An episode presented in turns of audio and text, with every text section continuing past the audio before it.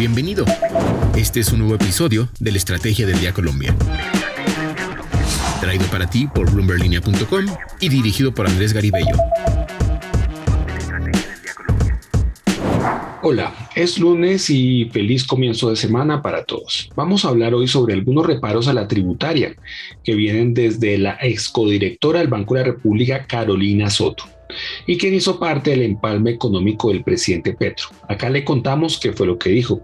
También hablaremos de qué se depara con la depreciación del peso frente al dólar y de las elecciones en Brasil. Soy Andrés Garibello y esta es la estrategia del día de Edición Colombia. ¿De qué estamos hablando? La excodirectora del Banco de la República y quien hizo parte del equipo económico de empalme del gobierno, Carolina Soto, habló con Bloomberg Línea sobre el proyecto de ley que se está discutiendo y armando en el Congreso. ¿Qué fue lo que dijo? Textualmente, abro comillas. tampoco fue esta la reforma estructural de la que tanto se había hablado y pedido. Esta va a ser una reforma parcial en varios frentes. Amplía porque hace cambios importantes y toma recomendaciones que se han mencionado tiempo atrás, pero no es estructural. No toca el IVA, excepto por estos días que se de que se mantienen, lo que hace que se quede corta y no amplía la base de contribuyentes, dijo en entrevista a la economista, quien ahora se desempeña como consultora en temas económicos y políticos eh, de políticas públicas. En esa línea resaltó que le preocupa que la reforma no toque temas clave en materia de cultura tributaria, por ejemplo, y que ésta se ve afectada cuando se decide que no se amplía la base de personas naturales, que no se cobra un poco más a una base más amplia, que no se exige la aclaración de renta, cuando se manda un mensaje de que los impuestos son para ciertos grupos que son los únicos que tienen que pagar y el resto no. Considero que no son señales adecuadas dijo Carolina Soto a Bloomberg Línea. Como tampoco lo es, aseguró el reversazo que dio el gobierno nacional frente a mantener en el proyecto, ahora sí, dos días sin IVA el próximo año, en febrero y agosto, jornadas que aplicarían solo para productos hechos en Colombia o cuyo contenido de valor agregado se haya hecho en más del 50% del país. Lo que debe saber tres datos sobre economía y negocios que tiene que saber este lunes. El primero, la TRM arranca en 4.590 pesos por dólar. El segundo dato, y seguimos hablando del dólar, la incertidumbre en la economía mundial puede depreciar aún más el peso colombiano frente al dólar. Mucha atención. El viernes pasado cerró la semana en casi los 4.600 pesos y se acerca a los máximos históricos.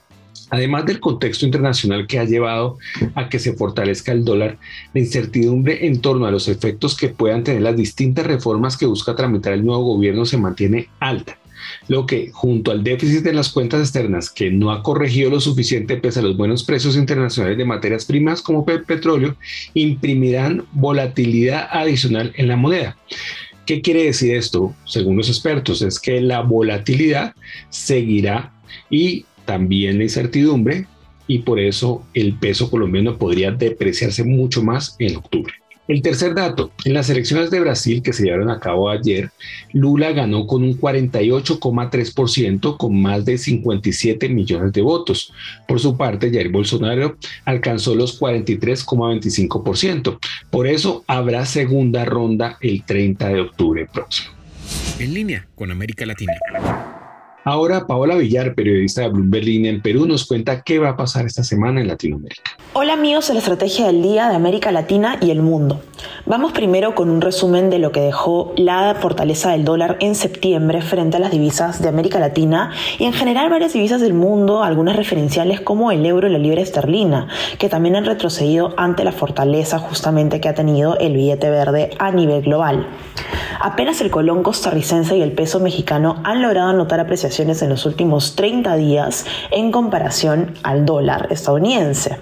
Y siendo el caso del peso chileno, que fue la divisa que más se depreció en este mes, vemos en general una tendencia a la baja de la mayoría de monedas de América Latina.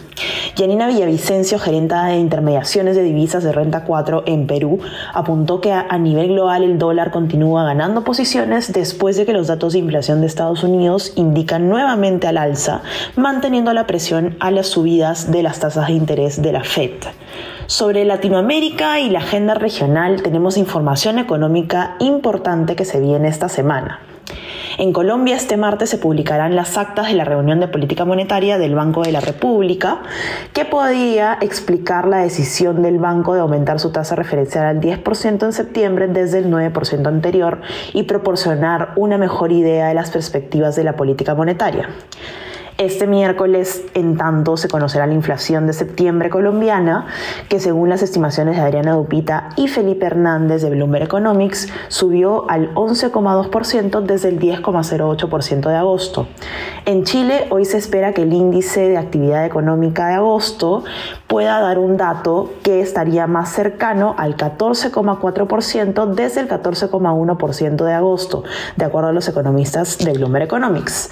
Y este viernes en México saldrá también la inflación del noveno mes del año y según las previsiones de Dupita y Hernández, el dato subió a 8,81% de septiembre desde el 8,70% de agosto. Por último, en Perú este jueves será la reunión de política monetaria del Banco Central de Reserva.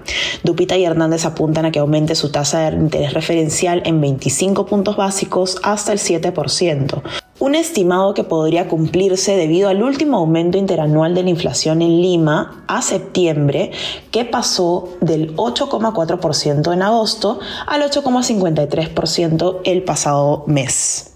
Estas son las novedades que deben saber para iniciar bien informados este lunes. Les deseamos una gran semana.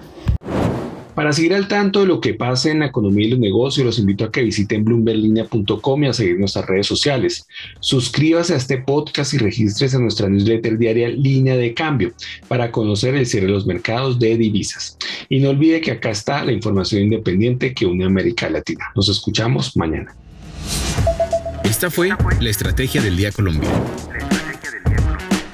Dirigido por Andrés Garibello, producido por Arturo Luna y Daniel Hernández. Que tengas buen día.